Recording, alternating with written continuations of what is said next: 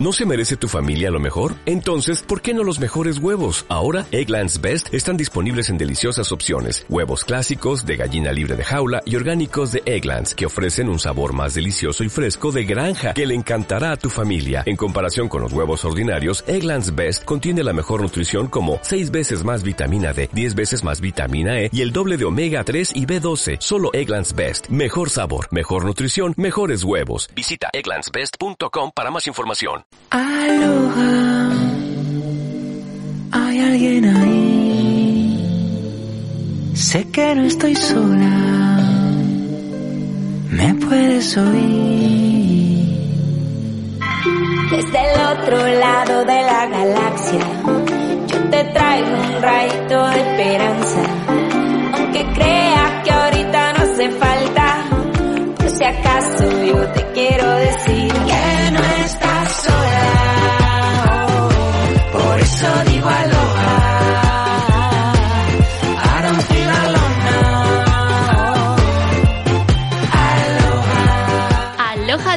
lovers. Aloha, vividores. Aloha, disfrutones.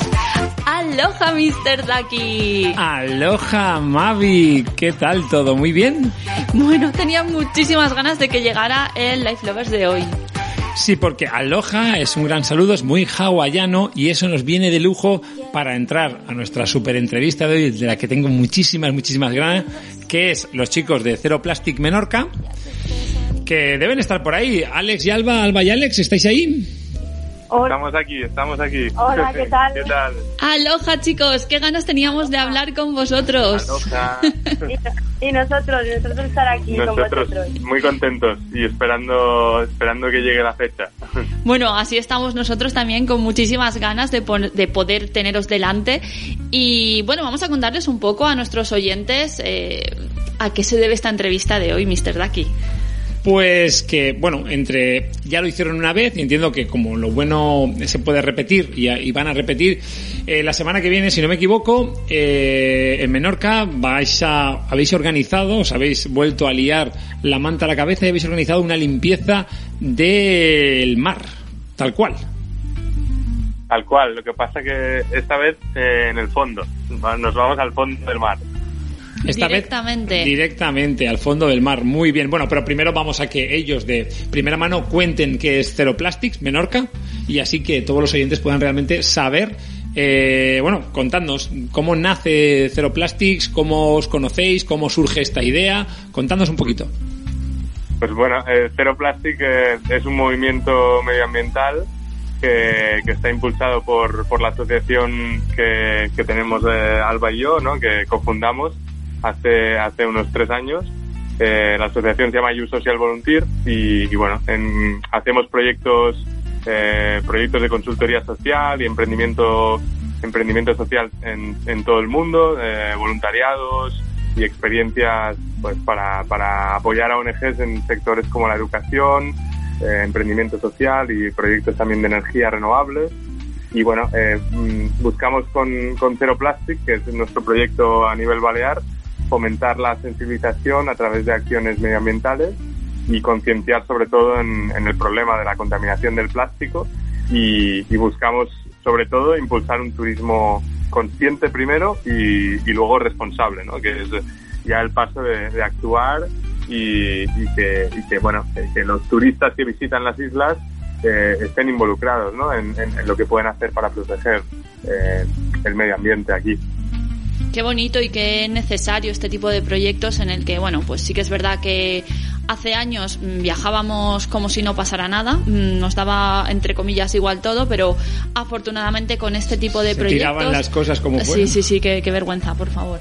Afortunadamente con este tipo de, de proyectos y este tipo de, de acciones se está dando pues mucha visibilidad a, a un problema que del que yo creo que muchísima gente aún no es consciente, que es eh, el tema de, de la contaminación de nuestros mares, de la desaparición de las praderas de Posidonia, de cómo por culpa de los plásticos y los residuos que se vierten eh, mm, estamos cargándonos la flora y la fauna marina. Y bueno, pues como como afortunadamente existe gente como vosotros, eh, vamos, vamos a hacerle frente. Gracias. Pues sí, te lo has dicho muy bien, Mavi, porque además nosotros siempre decimos, ¿no? Que, pues bueno, que en los últimos 10 años eh, se han fabricado y se han generado más plásticos que en toda la historia de la humanidad. Em, cada año se vierten 8 millones de toneladas de plásticos a, los mares y los océanos. Y además, y tristemente, España es el, segundo país después de Turquía que más plástico vierte en el Mediterráneo. Y, y nada, entonces eh, nos, quisimos poner manos a la obra el año pasado, eh, Alex y yo, y bueno, pues poder contribuir desde, desde aquí, desde Menorca, a, bueno, pues a concienciar y, a tomar acción con, bueno, pues con todos los visitantes, viajeros que, que, que venís como vosotros eh, la semana que viene y, y bueno, y aprender y pasárnoslo bien también eh, en, durante las recogidas. ¿En serio estamos en un podium por esto? ¿España? En? Pues- Me has dejado de pues- piedra, ¿eh? Me has dejado de piedra. Allí, allí estamos, allí estamos, sí, sí. Qué, la verdad qué es que. Entonces, aunque ahora luego os preguntaremos y nos contaréis eh, todas las actividades previstas para, para este año, para esa limpieza del mar, eh, eh, sí que es verdad que, que ya el año pasado lo, lo hicisteis y contándonos un poco la experiencia de, de- de ese año anterior. Bueno, pues el año pasado la verdad que fue un poco con la pandemia y todo, ¿no? Fue fue fue todo bastante rápido porque eh, paramos toda la actividad que teníamos a nivel internacional, eh, presencial, porque bueno, seguimos con online, pero vimos que bueno, eh, ese- esto también nos dejó hueco para poder hacer algo un poco más local, ¿no? Que era algo que hacía tiempo que queríamos hacer.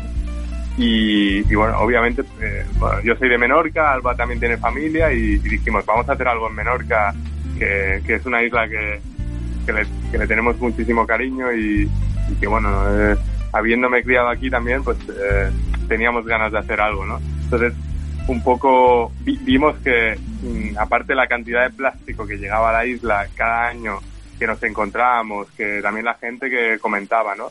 Que era creciente, conocimos algunas organizaciones que hacían algunos proyectos locales eh, de limpiezas de playas y decidimos pues hacer algo para aliarnos con ellos y al mismo tiempo eh, invitar a tanto a la comunidad de voluntarios que estaban deseando poder involucrarse en proyectos y también eh, a, otra gente a nivel de España que quería involucrarse con nosotros pues a venir y juntarnos tanto la gente de la península como los de aquí y hacer un proyecto. Entonces bueno eh, hicimos salimos eh, 30 voluntarios que estuvieron durante durante cinco días en Menorca eh, participaron 20, 20 empresas de la isla y también algunas de fuera.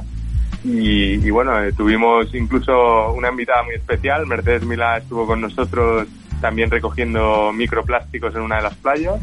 Y bueno, salimos a recoger plástico en barcos y también por tierra. Y hicimos, bueno, la verdad fue una experiencia brutal y conseguimos al final más de 10.000 microplásticos y, y cerca de media tonelada de, de plástico recogido.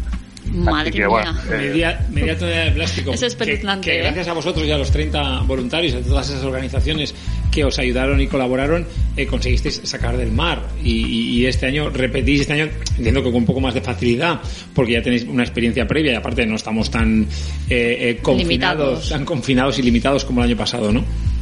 Exacto. Totalmente. De hecho, y, luego algo muy importante es que, bueno, que aunque parece que dices, hablas de media tonelada, hablas de 10.000 microplásticos, pero en realidad es, es algo diminuto comparado con las millones de toneladas, ¿no? Que, que hay.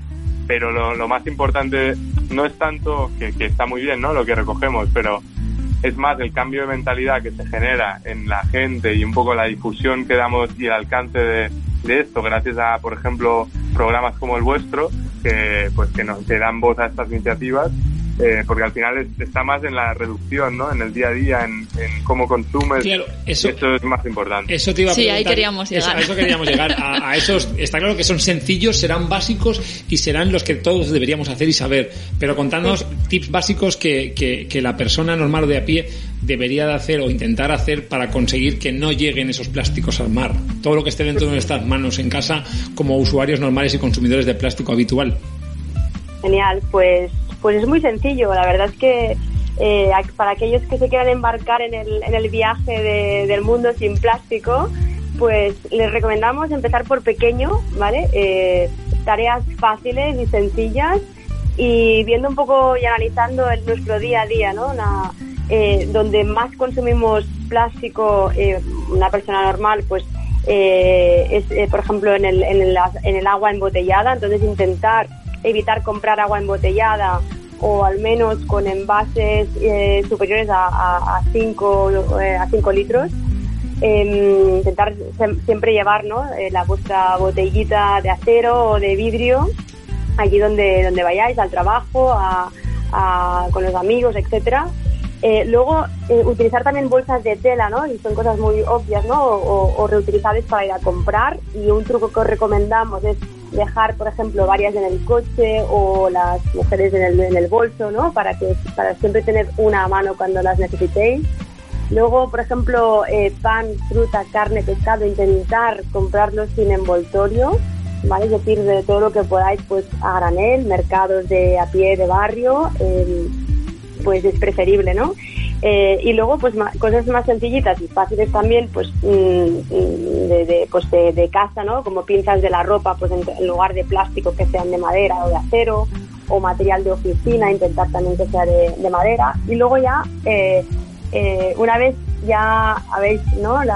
Adquirido este, pues estas eh, ideas sencillas en vuestro día, en, en vuestro día a día, pues eh, sería ir a un nivel más avanzado y, por ejemplo, utilizar pues eh, lo que son eh, artículos de baño como gel o champú, desodorante en productos sólidos, que además hay marcas buenísimas, o incluso pues cepillos de bambú en lugar de plástico que tanto de moda se han puesto.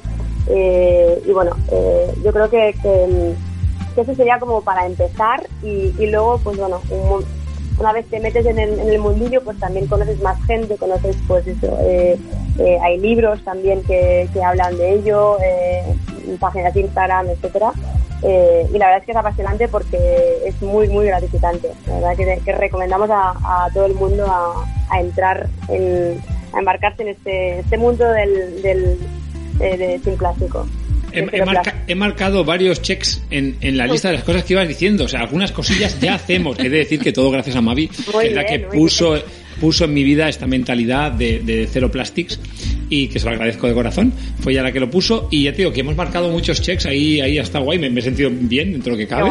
Ha sido, ha sido una guerra, ¿eh? porque en mi casa, bueno, no, supongo que conoceréis que, que en Valencia eh, el agua, el sabor precisamente no es la que mejor, la del grifo no es la que mejor sabor tiene y sin embargo yo he conseguido que en mi casa se beba agua del grifo siempre. Sí, sí, fresca, que se cambia un poquito el sabor, pero, pero, pero bueno, siempre bebemos agua y la con ponemos botellita de, de cristal. cristal. Muy bien. Y siempre que vamos a algún sitio llevamos nuestra botellita de cristal también. Esas Mm. cositas. Sí, bueno, pues, eh, esas pues cositas. ya de un truco para, para mejorar el sabor que ya, ya os comentaremos. Sí, vale. Oh, bueno, y te lo guardas ahí, qué bueno, pero yo luego lo contaremos la siguiente semana, tenlo claro, pero tú de momento si, silencio, que sea nuestro, que sea nuestro secreto. Efectivamente, pues gracias por todos esos tips porque nos van a venir fenomenal y vamos a empezar a cambiar cosas, aunque sí que es verdad que, por ejemplo, el jabón en pastilla no siempre, pero en muchas ocasiones también lo usamos.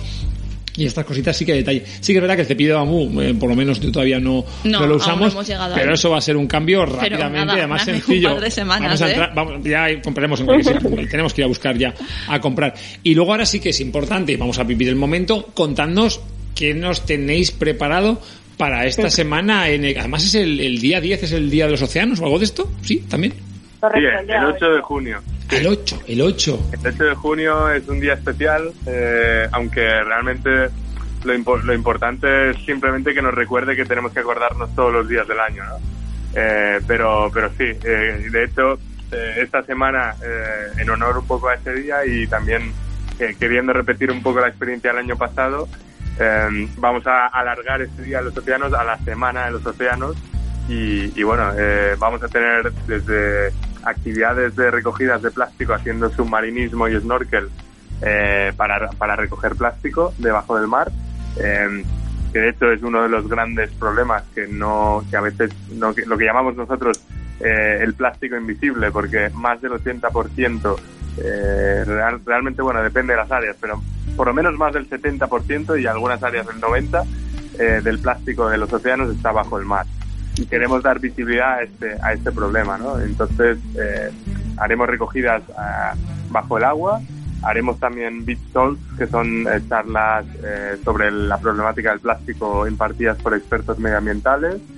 y bueno, y aparte haremos también eh, actividades deportivas y educativas eh, con todo el equipo de voluntarios eh, que se van a unir, que bueno, somos en total 40, 40 voluntarios que, vamos a estar juntos y estamos deseando conocer a todos y, y pasar este tiempo. Y bueno, también habrá tiempo para diversión, comida, barbacoa vegana, paella y algunas y algunas sorpresas más. Así que este, este último trozo. No, este, momento, ¿eh? Este último trozo te ha sonado muy anuncio, anuncio de veranito de la tele ahí, molón. Te ha, quedado muy a eso.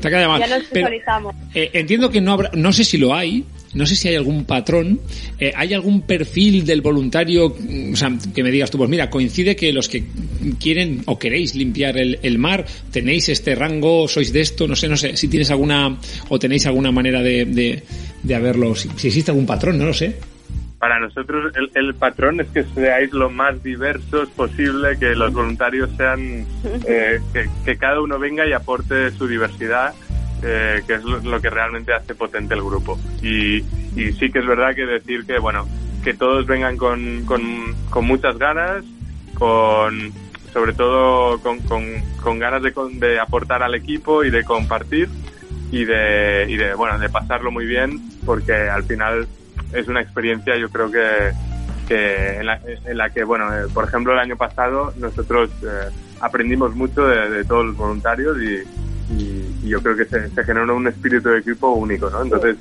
sobre todo que, que haya ese, ese espíritu de equipo y, y de fraternidad entre todos. Claro, entiendo que es duro el momento en el que realmente, como bien, porque antes cuando hablabas del, del, fondo, de que la mayoría de ese porcentaje de los plásticos que están en el fondo del mar, Mavi ponía una cara a la pobre de, de, de madre mía, claro, esto no lo vemos normalmente. Ya, es que yo me imaginaba, eh, como cuando de pequeña veía los snorkel, ¿no? Que era como todo así de colorines y tal, que nos estamos cargando el mar simplemente por, por, por mmm, por habernos metido en esta vorágine, creo yo, del día a día, de todo rápido, todo no pienso, lo, me lo quito de encima cuanto antes, eh, en vez de, entre comillas, molestarme en ir a, a, un supermercado o a un comercio de cercanía, lo que nos pasa paso por el supermercado y cargo todo rápido. Lo que nos pasaba en la carnicería a veces, que ahora les ha dado por intentar ponerte las hamburguesas ah, en, bueno, en un plástico en vez de papel. De la carnicería. Les ha dado ahora por ponerte en un plástico y al final nosotros siempre tenemos que decir, no, en plástico no, ponerlo en papel.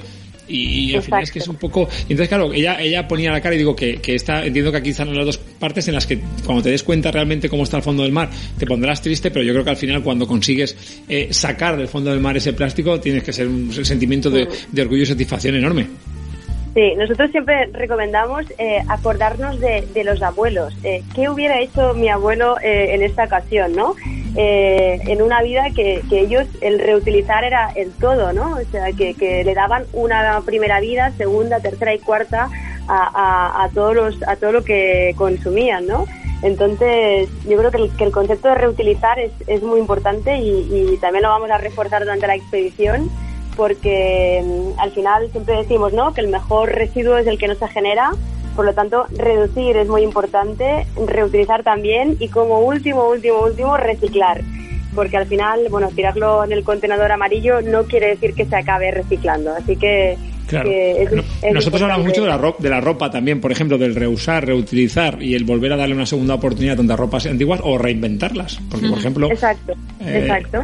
Mavi sí que está últimamente pues con mucho con el tema de la reinvención de las prendas antiguas. Sí, yo estoy colaborando ahora con de, una empresa que se yaya. llama Upcyclic y yaya. me están eso me están modificando la ropa de, de, mi yaya porque obviamente era ropa de señora mayor, súper grande y me han hecho unos conjuntitos que ya os los enseñaré porque han quedado estoy muy contenta que voy a llevar la ropa de mi yaya ahí súper guay yo, súper joven. Un poco ese es el concepto, ¿no? Yo creo que por lo que tú decías, Alba, al final ese es el concepto.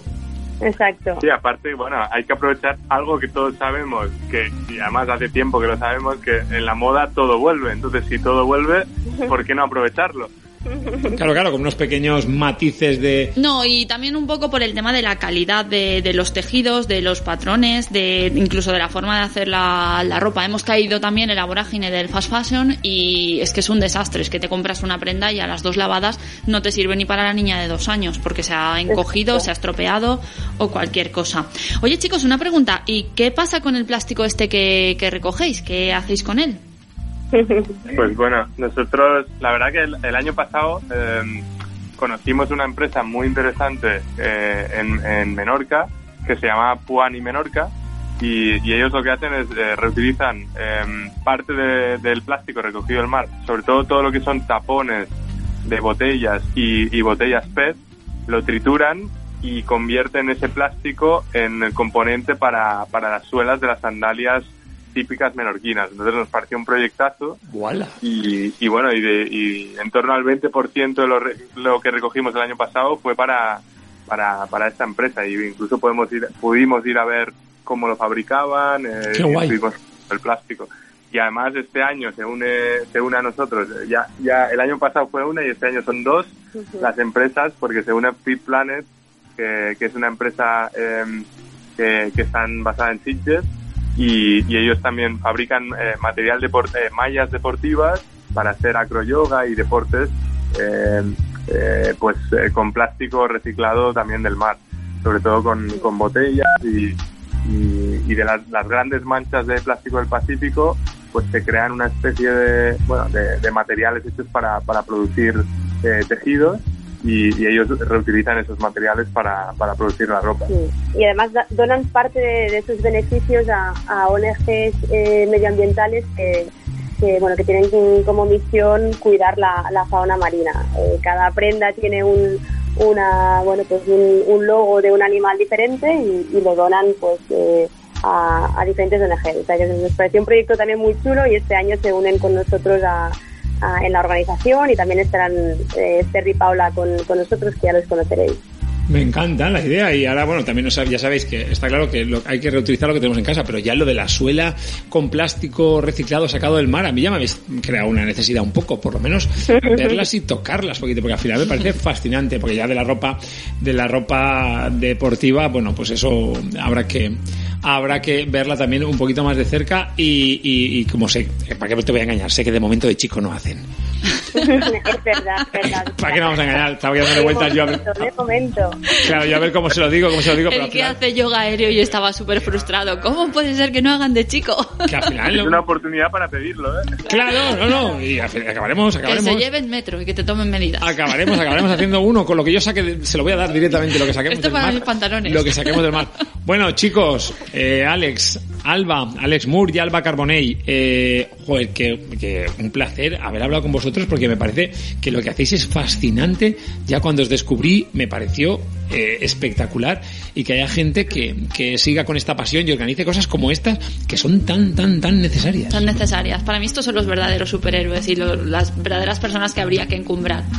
La verdad que gracias y para nosotros y también para la gente de Menorca en general lo, lo impresionante y algo que quedaron muy asombrados y muy agradecidos el año pasado es que es que pueda venir gente en verano, dejar su trabajo y coger sus vacaciones para dedicar tiempo a, a una tarea así y que y que bueno eh, yo, yo- es algo que, que impactó el año pasado y que le gustó mucho a la gente de aquí eh, ver que, que- que la gente viene a, a hacer este tipo de cosas, ¿no? Ya os contaré el encaje de bolillos que hemos hecho Imaginamos, imaginamos. para poder estar ahí con vosotros, pero creo que creo que si había algo Sí. que merecía la pena este año, aunque luego en vacaciones o en verano, en agosto no vayamos a ningún sitio o no podamos hacer nada en especial, pero por lo menos esto en esto había que embarcarse y apoyaros al máximo y estar con vosotros a vuestro lado y colaborando con vosotros.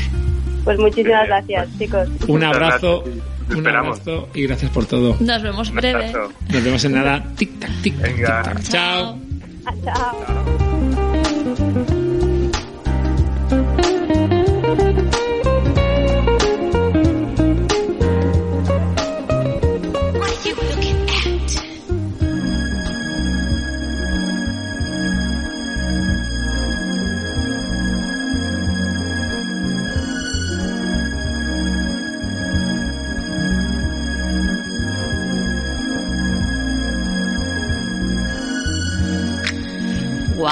Wow, wow. Menuda forma de empezar el programa de hoy, ¿eh? Sí, porque no hemos dado ni buena noticia, ni hemos dicho resumen, ni hemos hecho nada, pero que merecía la pena Aquí tener quiere ahí. contaros su buena noticia.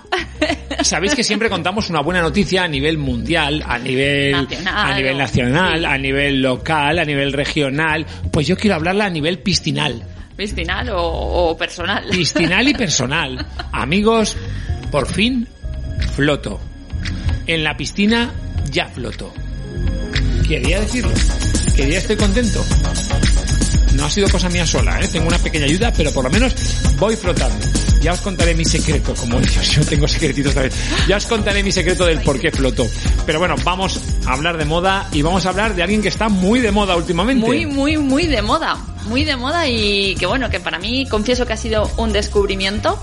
Y, jolines, mira que es una figura importante. Ha sido un descubrimiento gracias a una serie de Netflix de la que seguro que habéis oído hablar, está en el top 10 de las recomendaciones y es la serie del diseñador estadounidense Halston. Y jolines, Primero queremos hablar un poco de la vida de Roy Halston Frowick, bien conocido como Halston, que decía Mavi. Y luego os hablaremos, en la segunda parte del programa, hablaremos un poquito de la serie. Menuda serie más chula, que ahora hablaremos de ella Qué también. fantasía, ay, qué Fantástico, fantasía. fantástico. Pero eh, primero vamos a hablaros de Halston como, como personaje en sí. eh, Personaje, tú lo has dicho. como personaje, como personaje, porque personaje con un carisma brutal, Sí. con una seguridad en sí mismo espectacular. Bueno, yo creo que dentro de ese personaje lo que consiguió es eso, como propio personaje, mostrar esa seguridad, pero entiendo que el hombre debió de pasar las suyas, ¿eh? Sí, sí, porque en aquellos momentos y toda la cuestión, pero sí que es verdad que, que, que tuvo esa oportunidad por el trabajo bien hecho, creo yo, y supo aprovechar todas las oportunidades que vinieron detrás. Por mantenerse un poco en sus principios. Para mí fue un visionario, supo, por lo que he estado viendo de sus diseños y demás, supo añadir a, lo que se, digamos, digamos que yo la moda estadounidense, la moda mm, de, de Norteamérica la veo como muy práctica, ¿no? Un espíritu como súper práctico, con un toque así muy deportivo para un poco para el día a día. Y él supo añadir ese refinamiento un poco de los diseñadores europeos, un poco de, de, de- del- del París, Lo ¿no? estás De- definiendo perfectamente, creo yo, efectivamente. Los diseñadores estadounidenses eran un poco más a nivel, pues eso, eh, más usuario, más casual, más adecuado, me parece a mí, o por lo menos, y, y- y yo creo que él sí que le dio ese, ese toque con los diseños que hemos visto a través de, de internet, porque al final, bueno, nació en Iowa en 1932, en una familia de clase media, y pues él, bueno, él chiquichaco, chiquichaco, hacía sus diseñitos, sus cositas para pues, eh, tener contenta a su madre, hacía sombreritos, les hacía detallitos. que- Esto me hace mucha gracia porque hay muchos diseñadores que empiezan haciendo sombreros y sin embargo luego son, bueno, acaban escribiendo su nombre en mayúsculas en el firmamento de las Creo estrellas que cuando eres más de la moda. cuando eres más pequeño es como más sencillo. Claro, el ponerte ahí a coser un traje igual no, aunque lo lleves dentro. Pero el poner un detallito a un sombrero es como más sencillo, me parece a mí. O como incluso la pieza del sombrero es como más pequeña a la hora de, de hacerla, es como más... Y yo creo que al final pues muchos empiezan por ello. Y entonces, claro, y ahí se ve el arte que tienen, la gracia que tienen. Pero fíjate, Coco Chanel, que se crió en un convento en el que le enseñaron a coser porque era una mujer y bueno, es decir, que a mí en el colegio también me intentaron enseñar a coser, lo que pasa es que no se me, Me daba bien. Me intentaron. bueno, Doy- doy ella eh, sabía coser. Cuando llegó a, a París estuvo cantando en una especie de, de club y ella empezó a hacer sombreros antes de ponerse a coser y antes de ponerse a diseñar. Pero por eso, porque yo creo que igual es ese toque chic Sí, es como a lo mejor Ese el- toque chic, y también hay que entender que eran unos años en los cuales el llevar el sombrero era un toque de distinción, era un toque elegante, o sea, podías llevar un sombrero muy práctico para ir al campo, Y pero sin lugar a dudas, a Halston mm, fue lo que le abrió las puertas de. No voy a decir de Nueva York, porque yo creo que cuando él llegó a, a Nueva York ya llegó como como muy puesto, ¿no? Como con las cosas muy claras, con su objetivo muy definido y yo creo que llegó a por todas. Pero el hecho de que fuera ni más ni menos Jacqueline Kennedy quien le encargase un sombrero y lo llevase además en la ceremonia inaugural de la presidencia de, de su marido. Creo que todos, posiblemente si cerramos los ojos, tenemos a, a- la visión de Jacqueline con ese, con ese, con ese sombrero, ¿no? Yo creo que sería un hombre recordado. Pero bueno, llega eh, al principio, bueno, él estuvo trabajando en los grandes almacenes, ¿no? Antes que todo esto. Bueno, de hecho, en los grandes almacenes es cuando, cuando realmente allí le, le piden, le piden el sombrero. Él llega a, a Chicago para estudiar en la universidad y pues le gustaba mucho dibujar, le gustaba muchísimo dibujar y al final, de tanto dibujar, dibujar, pues bueno, al final las eh, se metió en, en la Escuela de Bellas Artes y pues bueno, como dibujaba también, las fábricas textiles se dieron cuenta y necesitaban el apoyo de mucho para el patronaje, para los figurines, para toda esta cuestión. Él empezó eh, a dibujar y a finales de los años 40 ya estaba diseñando sombreros para esta, para esta cadena y allí fue donde le dieron la, la primera oportunidad que, que fue la de, la de, bueno, que Jacqueline dijo, yo quiero un sombrero de Halston, además lo pidió tal cual. Sí, sí, sí. Él lo hizo y además, bueno, yo creo que, que los detallitos del sombrero, igual tú mejor, ¿sabes? Pues él, él lo que pensaba, por si no lo sabes tú, él lo que, que le quedaba claro es que, que tenía que ser un sombrero que como era para esa ceremonia inaugural que tú has comentado, que no podía taparle la cara, ¿vale? Y no podía permitir que el viento o el pelo le molestaran en un momento dado a quien iba a ser el rostro de, de la primera dama, ¿no? Y entonces él diseñó ese sombrero, que os recomiendo a todos que le peguéis un vistazo, es el Pillbox, que lanzó la carrera de, de Halston, porque claro, pues eso al final es, mira, todos los sombreros que podías hacerle o fabricarle a Jacqueline, para que llamara la atención o para que no, y al final Ya porque- haces uno inspirado en una caja de pastillas, ¿eh? minimalista, minimalista, ¿no? Minimalista un poco y, y al final, pues mira, fue lo que triunfó porque luego, eh, tras, tras esta puesta en escena de, de su sombrero Halston, todo el mundo quería que tener un Halston en su cabeza. Claro, normal, ¿y quién no? De hecho, hoy se considera una pieza histórica de, de- de- y, de, y de referencia cuando, cuando se estudia eh, la, la- la moda en cuanto a, a sombreros. Y de hecho, años después, Halston, eh, cuando ya era un fenómeno, que tú y yo consideramos que siempre fue un fenómeno, Hombre, la, base tiene que estar. él, una de sus frases fue la de que la moda es una caricia, pero también es un látigo, algo que sin saber por qué nunca jamás olvida. ¿no? Al final es un poco ahí esas dos, esas dos cosas, esas dos cosas. Bueno, pero sí que es verdad que el sombrero, ¿qué ocurrió con los sombreros? Dejaron de llevarse Mm. y ahí vino vino un poco su, su primera crisis, diría yo, ¿no? Que, pues eso, si tú te dedicas a hacer sombreros, es tu fuente de negocio y de repente los sombreros pasan de moda, nadie lleva sombreros, ¿Por qué? Yo pero él que supo reinventarse, Esa actitud, esa actitud. supo reinventarse y supo rodearse.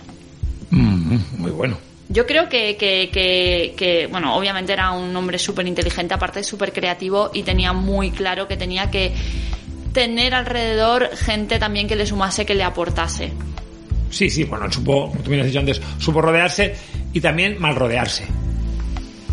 A ver, ten en cuenta que también los años que eran, eh, todo un poco, ¿no? Todo No un culpes a poco. la noche, no culpes a la playa. Es una pena, ¿eh? Es una es pena. una pena, pero bueno, al final era, era, era un grande que, que, como bien comentabas tú, porque al final eh, lo que hizo fue un poco a través de sus diseños eh, que, que, que más bien acariciaban a la modelo, eh, la esculpían, utilizaba, no sé, era... Sí, era- es que la forma de redefinir la figura de la mujer, los tejidos, las caídas, luego también supo ver el momento en el que la mujer se empezaba a incorporar al mundo laboral haciendo y supo hacer mm, por un lado diseños que le permitiesen es, eh, hacer frente al día a día de, en cuanto al trabajo y demás pero luego también supo diseñarle vestidos para sus momentos sociales no para mm, diferenciar ¿no? el trabajo a la vida social Y si estáis preguntando si el cuello halter tiene que ver con él, sí.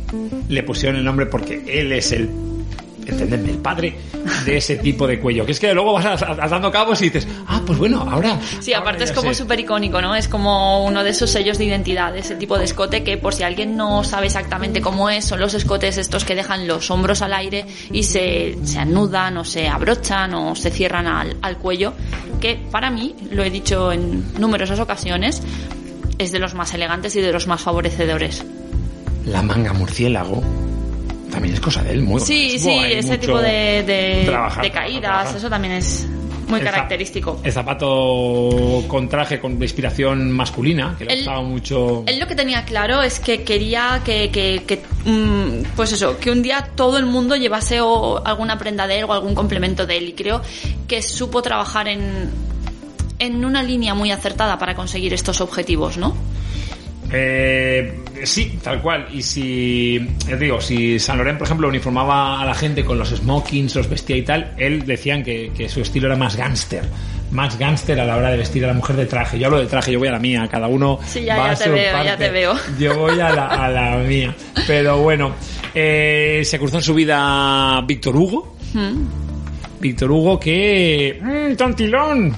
Lo llevó por el mal camino. Por el mal, mal camino, mal, mal Por camino. Él al principio ni bebía, ni se drogaba, estaba súper centrado en su objetivo, pero bueno, eh, años 70, el lujo, el glamour, Estudio 54, que quieras que no. también, Noche me también. confunde. Sí, sí. Bueno, te confundes y te dejas confundir, ¿eh? Sí que es verdad, sí que es verdad. Bueno, se rodeó de Tennis Williams, de Truman Capote, eh, Bianca Jagger, Paloma Fue Picasso. muy amigo de Andy Warhol también. Pues es lo que al final. Y bueno, y luego la- hablaremos de la serie, pero en la serie se mucho, mucho hablan de la relación que tenía con Liza Minnelli.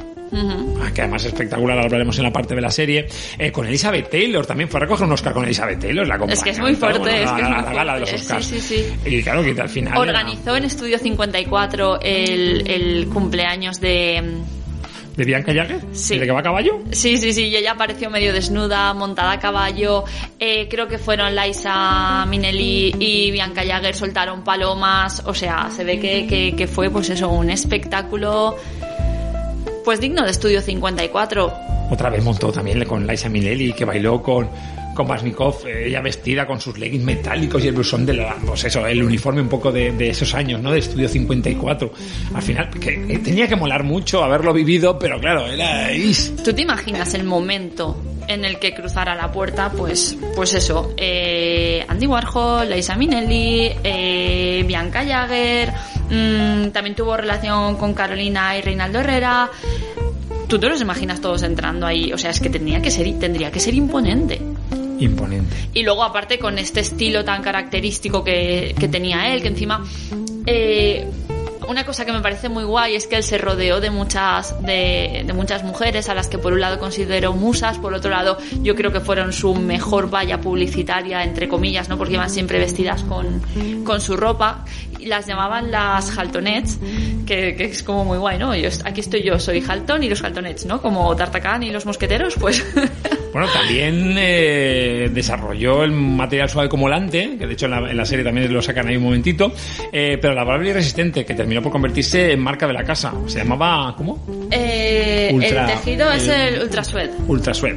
Bueno, he de decir que se ve que hasta su casa la tenía decorada con este tejido, en el sofá y, y todo, porque bueno, eh, se convirtieron en, tanto él como su, sus jaltonets, sus amigos, se convirtieron en, en, pues, en iconos, ¿no? De Estudio 54, pero es que luego él seguía las fiestas en su casa. Se ve que en su casa se montaban unos bacanales que, que, que, que, vamos, que me río de los romanos. Bueno, y nos caía muy bien porque le apasionaban las orquídeas. Sí, sí, las orquídeas un poco como símbolo de lujo, de elegancia.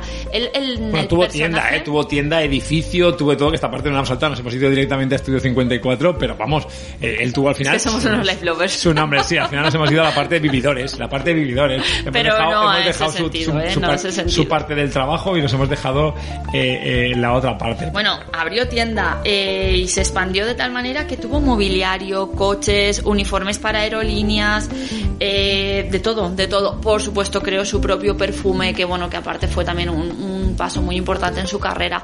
Y como estábamos hablando, su, su personaje, sí que es verdad que era muy elegante, que tenía un sello muy marcado, pero también tenía una carac- o sea, tenía un carácter como que un poco parece ser que un poco altivo, un poco Pues mucho como algunos genios. La mayoría de genios al final es que eres genio y eres genio por algo, porque al final esto...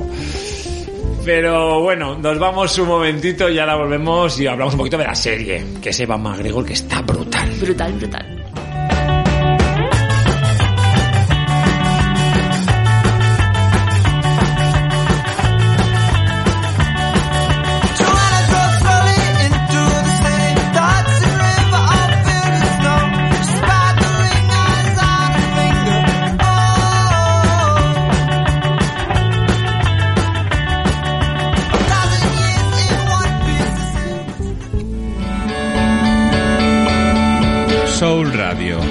Marcamos la diferencia.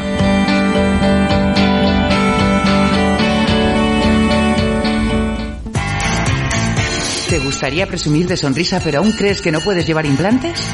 Alvarado Dental Clinic es la solución.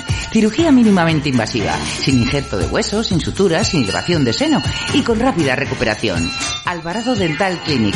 Sonrisas perfectas en tan solo 7 días con prótesis definitiva. Pide cita en el 96 303 4838 o en la web alvaradodentalclinic.com. Primera visita TAC 3D, diagnóstico y planificación digital gratuitos. Alvarado Dental Clinic, calle Hernán Cortés 13, Valencia. No te pierdas Feeling Good todos los viernes a las 10 de la noche en soulradiolive.com. Un programa que combina las novedades y los clásicos de smooth jazz, funk y soul. Feeling Good con Ignacio Baguena.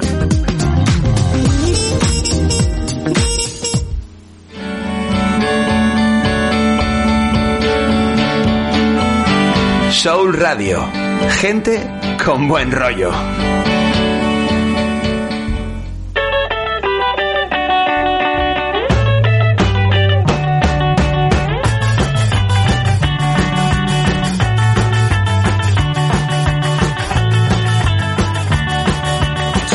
Como curiosidad, te cuento una cosa. Va, cuéntame.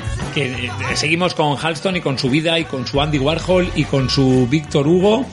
Que Ay, Víctor Hugo a. Víctor Hugo fue Víctor Hugo Víctor Hugo fue amante de, de- de- yo creo que de, de ambos tanto de Halston como de como de Andy A Warhol ver, eh, Víctor Hugo era... Era un chapero. un chapero Era un chapero y pues eso, tuvo relaciones con Halton, tuvo relaciones con Andy Warhol y se ve que en las fiestas que montaban él era el encargado de llevar a más hombres, a más hombres de su profesión.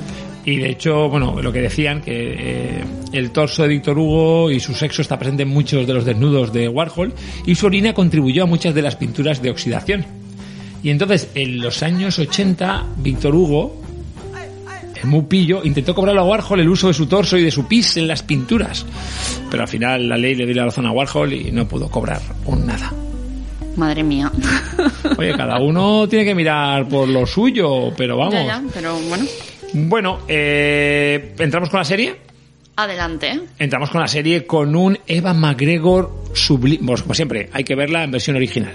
Efectivamente. Hay que ver la versión Efectivamente, yo creo que se aprecia y se valora muchísimo más y es cuando realmente mm, pues puedes valorar la interpretación, que en este caso me parece Yo magistral. no sé si de altura, porque yo creo que Halston igual era más alto, no lo he mirado, ¿eh? Y Eva McGregor me parece un poquito más bajito, menos impresionante como sería, sería Halston, pero me parece que lo hace porque borda la actitud, borda la voz, lo borda todo, es una pasada, parece que está hecho a medida el, el papel. ¿Sabes lo que pasa? Que como utiliza un poco el uniforme este que se creó el propio Halston, que bueno, él por la noche Que me solía ir... fascina y yo quiero. Ya, ya, ya, ya. Esto, yo sé que esto a Mr. Ducky le gusta mucho, el tema de los uniformes una vez alcanzado el éxito. Cuenta, cuenta, cuenta, que te, he interrumpido, Sí, sí, nada. Eh, bueno, pues él se ve que por las noches solía ir con smoking, con una bufanda de seda blanca y luego pues eso, cuello vuelto, blazer y un pantalón así en plan impecable por el día. Y por supuesto siempre llevaba gafas de sol, o sea, las llevaba hasta casi para, para dormir. Entiendo que un poco Necesito- para... Necesito las gafas de sol, por lo menos probármelas, para ver cómo me quedan. Pues a óptica Ciscar, ahí las tienen. Yo quiero probármelas porque, porque, porque sí, porque me apetece probarme las gafas de sol. Has dicho, Amparo, vamos a ir a verte, Amparo Óptica Ciscar, vamos a ir a verte en busca de las gafas. Si me quedan bien, me las llevo. Si no me quedan bien, pues no, oye, soy realista, soy realista. El que parece que también lo hace, muy, bueno, la que lo hace muy bien es Crista Rodríguez, que, que hace de Liza Minnelli. Eh, yo cuando la vi, la primera escena que sale ella, que sale en un espectáculo, que es cuando supuestamente se conocen, aunque luego he leído en la biografía que no, que realmente las presenta un, un amigo en común y las los presenta un amigo en común y los presenta en un despacho. Pero la primera vez que la veo eh, actuar a ella, es que es totalmente estar viendo la película de Cabaret otra vez, ¿eh? Otra música, otro vestuario, que por cierto, Halston creo que tuvo algo que ver en el vestuario de Cabaret. Pero es, es totalmente como verla a ella en, Sí, en, la, serie, película. así como en, en la vida o en la biografía de, de Halston, se habla de la relación con todas las famosas que hemos comentado antes.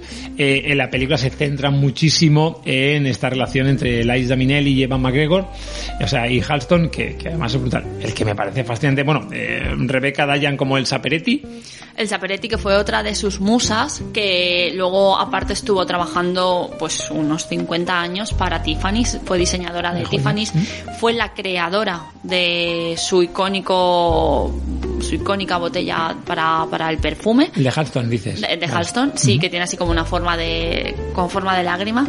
Es muy triste porque un poco debido a mm, al carácter de, de Halston, Halston se ve que cuando faltó, que sí ya tenía un carácter especial, cuando faltó Warhol, mm, tuvo, pues fue como más, empezó un poco en declive, en declive, su carácter fue empeorando, su genio y demás, y bueno, es un poco triste que creo que con Elsa acabó, acabó mal, y he de decirte, como anécdota, que Elsa Peretti faltó hace nada, el 18 de marzo de este mismo año, y faltó en España, en, ella tenía una casita a las afueras de Barcelona, y murió con No tenía 80 ni idea. años. Hmm. Bueno, pues un abrazo donde quieras que estés, que seguro que será con todo el glamour y ese estilazo que tenías y que seguirás teniendo. Es que ves las fotos Porque, de ella y vaya tela que Bueno, y mujer. al que me, del que me quito el sombrero también es del gran, que ya hacía tiempo que no le veía, el gran Bill Pullman. Hacía muchísimo tiempo, yo por lo menos hacía años que no, que no lo veía. Aquí hace de David Mahoney, eh, que siempre lleva ese punto de negocio a la moda y, y capta a Halston y le da todo lo que quiere a Halston a cambio de que Halston siga siendo el mismo y siga, y siga triunfando. Mm. Entonces, eh, Bill Pullman lo hace brutal. También vemos también al hermano de eh, a Rory Culkin, al hermano de Macaulay Culkin. Y bueno, que, que la serie, o sea, que, que está, eh, está, que no, que no os podéis perder nada, que, al final, eh, la historia de este, de este caballero que puso su nombre a tantas cosas, que consiguió que su nombre fuera, fuera identidad, eh, y que era sinónimo de lujo, de estatus, de fama, eh, de sexo, de lujuria, de todo esto también, porque esa parte también la tenemos, y, y, y la serie me parece que está impecable. Aparte, a mí, que es cierto que nos gusta muchísimo la moda, ya lo sabéis, me parece una fantasía. Eh, hay un capítulo, creo recordar que es el segundo, son cinco capítulos solo. Creo que es en el segundo, que es cuando sale la famosa batalla de Versalles, como se le llamó, que fue una especie de, no fue una batalla, fue simplemente varios desfiles que organizó Diane, ah, no me acuerdo del nombre. Bueno, eh, lo, lo organizó una, una redactora de moda muy importante y en ese desfile, pues por un lado participaban diseñadores europeos, Europeos. y por otro lado diseñadores americanos. Ese episodio es pura fantasía, es pura fantasía, porque estás viendo un poco lo que eran los, eh, lo que fueron los diseños de mm, que participa, los diseñadores que participaron por la parte de Francia, como más rococó, más lento, más refinado y de repente entran los americanos como con un aire más pop, con unos colores más llamativos, con, con unos tejidos súper fluidos, unos vuelos de las telas, unos escotes y es como, wow, es, es pura fantasía para mí. Aquí estoy, con la boca abierta, viendo cómo habla Mavi sobre la moda. Que me parece fascinante. Bueno, yo estuve con la boca abierta viendo el capítulo, o sea que... Pero luego igual, luego en el capítulo de que entran por primera vez en Estudio 54, es una pasada. Es una pasada como, como lo recrean. Sí que es cierto que es un mundo pues complicado, obviamente, porque, bueno, se ve que sexo en los palcos... ¡Anchas Castilla! Sí, bueno, de hecho, en la casa de, de Halston eh, se ve que había como un montón, un montón de bandejas para de, de, de aluminio para esnifar cocaína, o sea, Mal, chicos, chicas, no. Drogas, no. Muy mal. Drogas, no. es una pena porque es lo que acabó cargándose a esta, a esta gran persona, a este, a este gran diseñador. Sí, pero bueno, esto es así, al final... Bueno, a ver, él exactamente murió en el 90 o en el 91, creo recordar. Eh, fumaba muchísimo, tenía cáncer de pulmón Sí, en la peli, en la peli eso Eva Marrero lo hace fenomenal. Ya, yo se Como- lo llevo fatal porque están todo el rato fumando y me genera, no sé, no... Ese olor, ¿no? Eso que dices tú muchas veces, que parece todo tan glamuroso y tan lujo y tan bonito, pero al final acabas recordando cómo olían las casas antes, que olían a tabaco, cuando olían a tabaco, y dices, pues ya le quita todo el glamour. Sí, pues eso, se le acabó complicando el cáncer por tema también de, de sida, tenía, tenía de todo el pobre. Sí, pero Un poco es que- consecuencias de... de haber vivido tanto. De, era un Light Lover, pero Light Lover. Sí, caca, porque aparte tenía no bueno. como, como una doble vida, ¿no? Por el día era como, pues eso, le, era como súper adulador con las mujeres, un poco... Un tío impresionante, porque era un tío alto, sí, elegante, sí. espindargo, siempre bien vestido, diciéndole cosas bonitas a las mujeres para. Pero por la noche decía, bueno, hay que disfrutar y se iba a buscar sexo fácil, pues eso. Y al final le, le pasó factura, ¿no? Bueno, que recomendamos a todos desde aquí. Es una serie. Es una serie. Te voy a contar una a- curiosidad. Vale, cuéntame. Te voy a contar una curiosidad. Cuéntame. la casa a la que se muda Andy Warhol, y- uy, Andy Warhol, perdón, eh, Halston, y pisito. donde, sí, el pisito, ese pisito, entre comillas, ¿no? El visita. ¿Sabes de quién es propiedad ahora? Sorprendente. Pues es de una persona que lo admira muchísimo, que lo ha estudiado muchísimo, que se ha inspirado muchísimo en sus diseños y que te- a ti y a mí nos encanta. ¿De quién es? Es de Tom Ford. ¡Wow! Tom Ford, qué bueno. Mm. Porque también tiene un rancho muy molón. Pero Tom Ford, pues si no lo habéis visto, mirad el rancho de Tom Ford y veréis. Eh, y se quedó el piso, claro.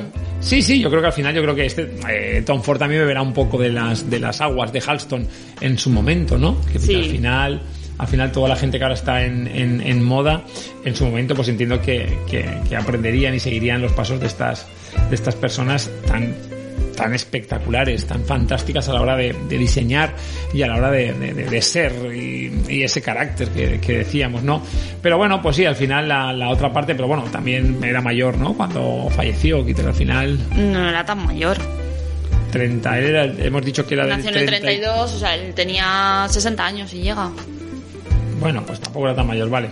Me, me pensaba que igual me, ha hecho ilusiones de que hubiera sido un poquito más mayor, pero no. Hombre, su amiga Elsa Peretti, por ejemplo, tenía 80 años cuando murió este año, o sea que... Pues bueno, lo dicho, y como decimos a veces, series sí, series no. Esta serie es, Mavi. Super sí. ¡Qué bien! Bueno, hemos visto, bueno, también hemos visto varias cosas, incluso tenemos libros también, pero hoy creo que no nos va a dar tiempo a todo, pero hemos visto El silencio de la ciudad blanca. ¿Y qué Cuéntanos. tal? Es que de esto no hablamos, las vemos y luego nos callamos hasta venir a la radio. Sí, sí, sí, estamos ahí toda la semana como, "Mm, ¿puedo dar la opinión o no? A ver, pues bueno, eh, dirigida por el gran Daniel Caparsoro e interpretada por, por Belén Rueda, por ejemplo. Por Javier Rey. Sale también Aura Garrido, que la vimos en El Inocente, una serie de la que ya estuvimos hablando hace unos programas, y que si os lo perdisteis lo tenéis en iVoox, en iTunes, en Spotify, en... Sigue de aquí, sigue. Qué te gusta cuando pongo el acento, me dado cuenta ahí, ¿eh? No olvidéis seguirnos en Instagram, Twitter, Facebook, Amavi, a Soul Radio and me. Eh, Seguimos. Alex Brendemul, que hace de do- doble papel, que tiene de los gemelos. Los gemelos. Eh, yo, eh, o sea, entre vosotros, ahora que no nos oye Belén.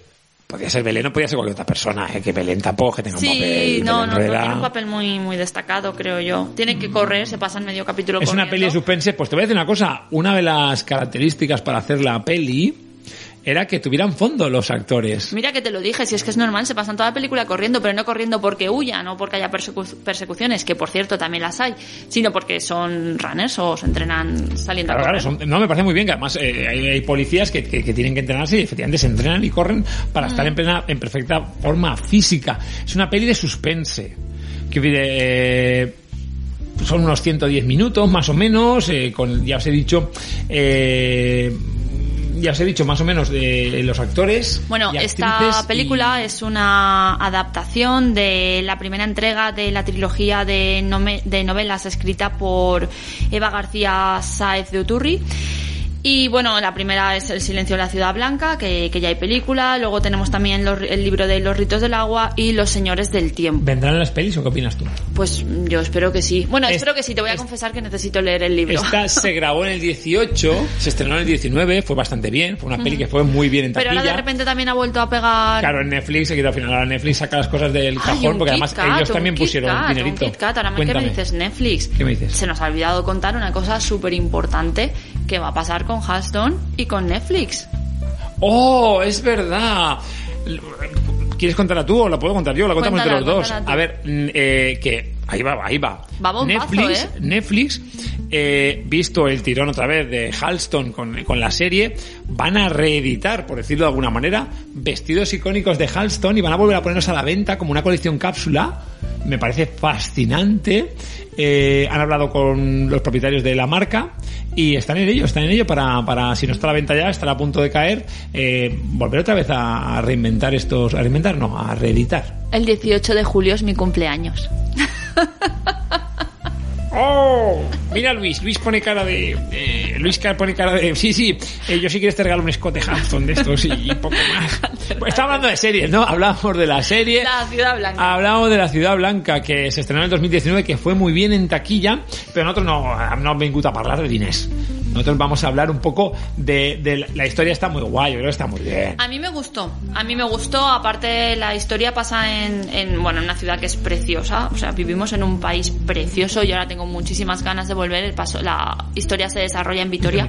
Y he de decirte que igual que pasó con El Guardián Invisible, que también es una es un libro de una trilogía de Dolores. Redondo en este caso, pues el Ayuntamiento de Vitoria eh, organizó rutas para conocer los escenarios de donde pasa la, la donde pasa la novela o la y de historia. hecho se filmó durante las fiestas. De hecho, o sea, y tú ves las fiestas y se filmó Son la peli. fiestas de verdad. Sí, sí, son fiestas de verdad. Al final son de- Por cierto, a los que sois valencianos, deciros que aunque veáis al principio que sale gente con, con el mocaor valencià de Falles, Que el no pensamos que somos los únicos. que no pensemos que se han equivocado, que es que allí las peñas, cada peña lleva su modelo diferente. Y entonces ellos han elegido un mocaor como el nuestro. Entonces, bueno, tampoco, pero yo cada primera vez ya me, me acordé de Misión Imposible, de aquello de los falleros con la Semana Santa todo mezclado, aquella pifia que hicieron eh, eh, con el No, Tom Cruise no, y no. demás, pero aquí no, aquí realmente estamos en España y, y ya está. Bueno, yo aunque no me he leído la novela y no tardaré en hacerlo, eh, he leído que, que- que- que es una adaptación, que obviamente no es igual que el libro y tal y cual, pero he de decir que para mí la película es un sí, que en España se hace cine muy bueno, se hacen películas para pasar un buen rato. Creo que tiene una imagen y una fotografía muy bonita. También es cierto que, como decía antes, Vitoria en este aspecto lo pone muy fácil. Y yo la recomiendo. Eh, te voy a decir una cosa, que eso igual tampoco sabías tú, que eso lo sé yo, porque a mí me cuentan estas cosas. Jordi Moya me llamó y me dijo, ¿sabes de aquí que yo iba a interpretar a los gemelos Zarate? Pero al final lo hizo Alex Vendemul y que lo hizo maravillosamente. A mí me gusta mucho. Sí, a mí también me ha Es gustado. un personaje que lo hace que lo hace muy bien. Y pues como te decía antes que, que, que tenían que estar en perfecta forma física porque hay escenas en las que tienen que tenían que adelantar corriendo a la propia a la propia cámara. Entonces tenían que ser más rápidos y eh, entonces tenían que estar en, en- en buen estado en buen estado. La peli hemos dicho que sí os la recomendamos la podéis ver hemos dicho en Netflix. ¿Es de En Netflix. Está, efectivamente. es de Netflix, porque de hecho además creo que era participaba a tres media Movistar y Netflix. ¿Ya suena eso? Ya suena. Pero si no hemos hablado ni de la peli, ni del libro, de la otra peli, ni del libro, ni nada. Pues para el viernes que viene. Eh, para el viernes que viene, que fuimos al, fuimos al cine. Ya lo contaremos. Sorpresa. Cine. Sí, yo quería hablar de la película. Y me han regalado un libro. Mavi me ha regalado un libro. Es que fue mi cumple. Fue mi cumple y Mavi me ha regalado un libro maravilloso de No 40 era un vestido de Halston, pero de obviamente es que creo que no le 40 van a quedar años bien. de Playmobil. 40 años de Click. Bueno, aquí también tuvimos Famóvil. También, 40 años, qué ganazas tengo que hablar de él. Bueno, pues nada, que os queremos mucho. Hoy hemos un poco monográfico de Halston, ¿no? Un poco, bueno, y Bueno, de lo del de plástico. Plastic se me Espero que la gente se haya tomado nota, ¿eh? De esos tips, y si no los recordaremos de vez en cuando, y si no escucháis el programa, yo los grabáis todos, os los apuntáis en un papelito en la pared y vais haciendo tip, tip, tip. Familia, recordad, las mejores cosas de la vida no son cosas. Ah, adiós.